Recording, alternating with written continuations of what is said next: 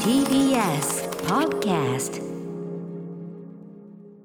時刻は7時44分 TBS ラジオキーステーションにお送りしているアフターシックスジャンクションパーソナリティのライムスター歌丸です。月曜パートナー TBS アナウンサー熊崎和人ですここからは新概念提唱型投稿コーナ月曜日はこんなコーナーをお送りしております。題して、イキリ言動ーよっ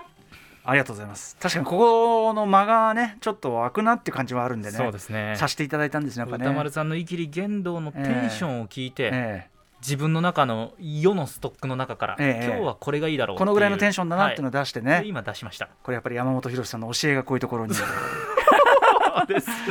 怒られるっていう教のね。えと言われたらなんかちょっと、ええもうちょっとなんかやり終わったんじゃないかという気持ちもしないでもないですがはいそんな感じでございます、えー人間誰しも浮ついた時や気が大きくなった時テンションが上がりすぎて生き切った言動をしてしまうことありますよね、はいけれど小さくまとまった守りの人生より恥をかいてでもでっかく生き切った方がいいんじゃないか、はいそんなわけでこのコーナーではあなたがかつてやってしまったほにゃらら生きりを紹介していく人間参加のコーナーとなっておりますということで今回もいただいているキリメールご紹介いたしましょう、はいえーこれどっちが読むの私私私じゃあ歌丸さんで私はい行きましょう、はいえーラジオネームえーっとレ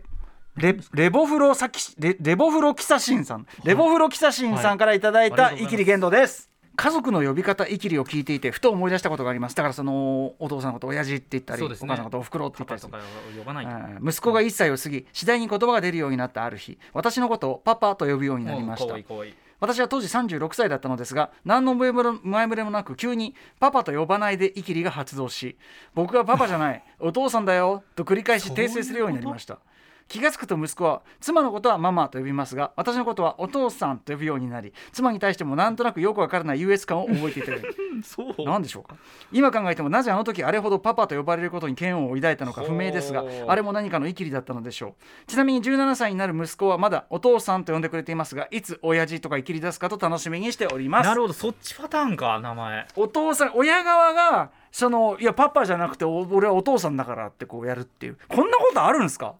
ね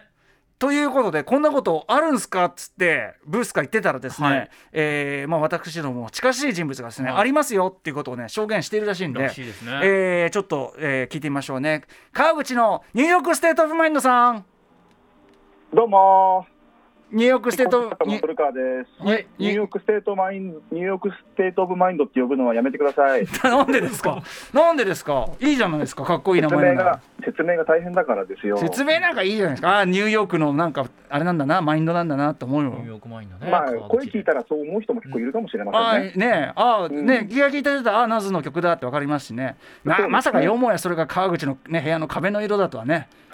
おしゃれなねありがとうございます。え完璧にー、説ほらほ明してもららって。説明できんじゃないこれさうん、なるほど。さてえで何古川さんおは母さんがそういうことえどうなんですかその呼ばせ呼ばせいきりと言いましょうかお子さんに対していや、これもうイキリですらないんですが、これ、あの投稿者の方と僕100%同じですよ。つまりパパって呼び出したある時にはいはいはい。最初パパだったんですか、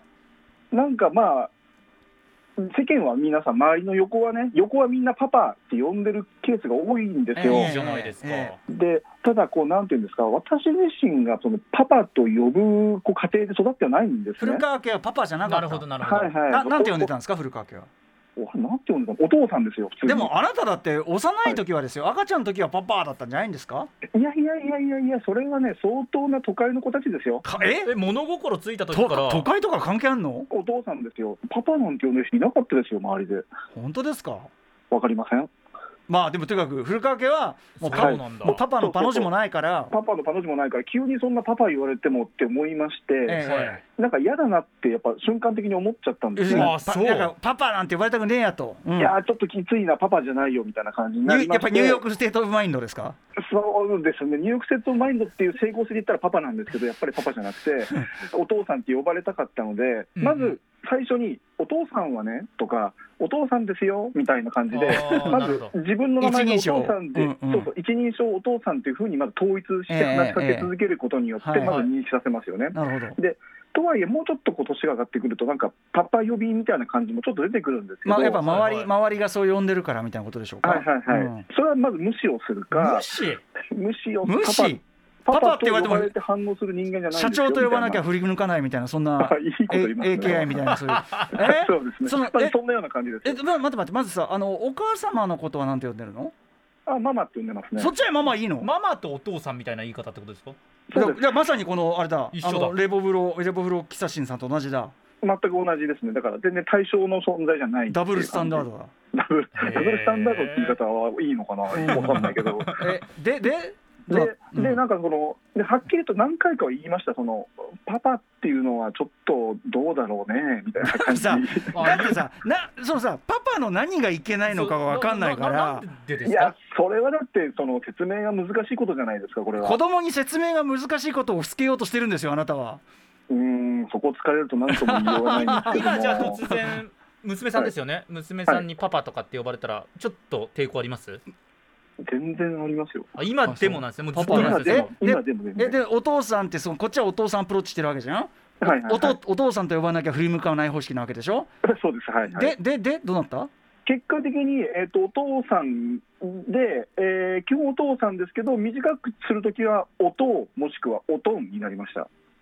おとおっおととうおとんおとんうんおとうおおとうとんはさそのテレビとかでねおおくおとんが、まあ、関西の芸人さんが多いからねちょっうんうんとうんうん関東にもそれが使われ出しちゃってってのありますけそど、うですねはい、うん、えおおとうですそうおとうって呼ばれた時にはよし、はい教育の成果がしっかり出たなみたいな感じで思うんですか古川もちろんそパうでパすとねしおてとうはいいわけおとうえおとうも良くないですかおとういいですよおとうってなんかそのあたりのこだわりがもうちょっとよくわかんないよ全くわねかんないですねこれねなんかえ熊崎熊崎さんちはどうなんですよ私は今1歳9ヶ月の娘がいるんですけどもう完全うにんパパですね、で私がこうパパのこと好きパパのこと好きってもう聞きまくるんですね、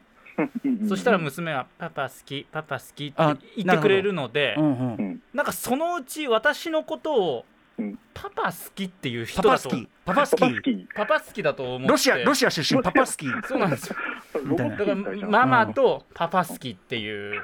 人物だと思 ってまあこれは別に自分がパパ好きって言わせようと思ったというよりはまあ結果的にパパのこと好きって聞いてた結果なので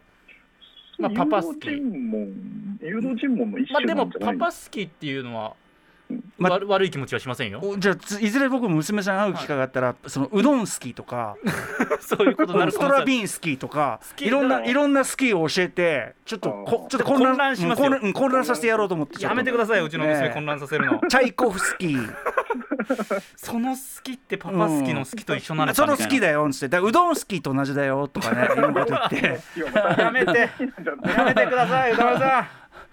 パ純パ粋にスキ育ってまーすからそんなさ娘さんがだよそはれい物心ついた後にねよくよく思い出してみたら幼い頃にやれスキーとかね言わされ強制ではいマジもう今思い出すとどうかと思うわって言われたらどうしますそれリスク高いですよ、熊崎さん、そうそうそう。いやいやうちの娘に限ってそういうことないですからパパ好きはもうなんでパパのこと好きなのにそう呼んじゃいけないのって多分歌丸さん言われちゃうと思いますよえ、その説明をうちの娘が成長した時に言ったら成長した段階で、はい、じゃあ12歳熊崎娘に対して歌丸さんがそれを言ったら、あんな言葉をね無理やり言わされて君はね怒った方がいいよって言ったら歌丸さんは何をおっしゃっているんですだかって私パパ好きだもんって来るかそうですうん、パパ好きってなえそんなこと私言わされてたのっていうあとまあほら、ほら。 1歳9ヶ月ってし大人になった時多分そんなにね覚えてまあなねいと思うので、ままああねここだけのこう親のねここだけの、うんうんうんうんこれ以上言ったらちょっと覚えちゃうと思うので、あーまあ、でも覚えてるかあんまりこういうこと言うのよくないなでもその親側がさその自分の呼ばせ方確かにそこうのいうこともちろんそれも教育のうちなんでしょうけども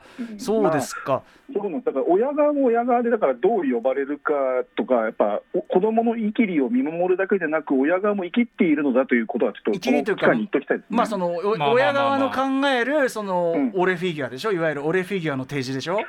また何回もこと言い出し た。俺俺フィギュアうちって言われると な俺俺フィギュアにの横にこうちっちゃいのがついてくるときにさあうんっていうね、うんこうどういう呼び名でこうつけるかってことだからさまそあうまあまあ まあ正直、この子供なんて思い通りになることなんかほとんどないわけですよ。ええまあそうええでだすかねらその中で唯一最初の初期段階でコントロールできるのが自分の呼ばせ方だったということじゃないですか。じゃあこれはいずれまた僕古川さんの娘さんともし仮にお会いする機会があったらお父さんのニューヨークステート・オブ・マインドって言われてるからねっつって歌丸さんはさっきから人の子供で踏み込んだ話しすぎですよ、ね。覚えて覚えてきょとん言ってこれもう一回言ってこれきニょとんとするュわーヨークステート・オブ・マインドもう一回はい古川さんありがとうございあまりしがとうごたざいました。さもうて皆様からのイキリ告白をお待ちしています。あなたがかつてやってしまったイキリ言動の詳細まるまるイキリと名付けた上で歌丸アットマーク tbs.co.jp 歌丸アットマーク tbs.co.jp まで送ってください。採用された方には番組ステッカーを差し上げます。もう一回言ってごらんニューヨークステート・オブ・マインド以上「イキリ言動」のコーナーでした After Six Junction.